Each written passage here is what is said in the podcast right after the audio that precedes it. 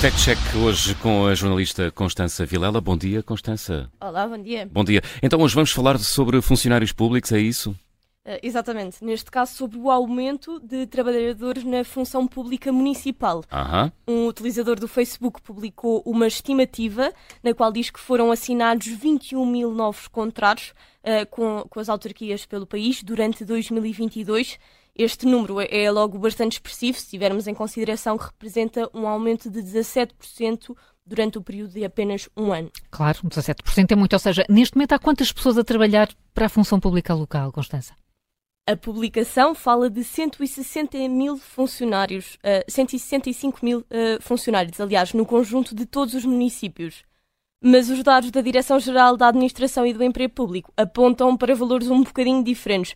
Os dados mais recentes são do segundo semestre de 2023 e dão conta de 133 mil trabalhadores municipais, ou seja, menos 30 mil do que está a ser alegado no Facebook.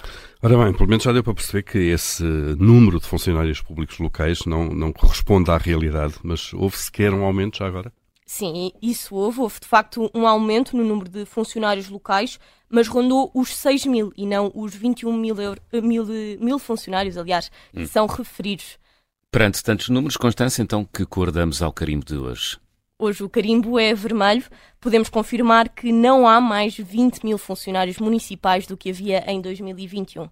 Carimbo vermelho no Fact Check desta segunda-feira. Se não ouviu desde o início, pode fazê-lo através das plataformas podcast. A edição de hoje fica disponível dentro de minutos.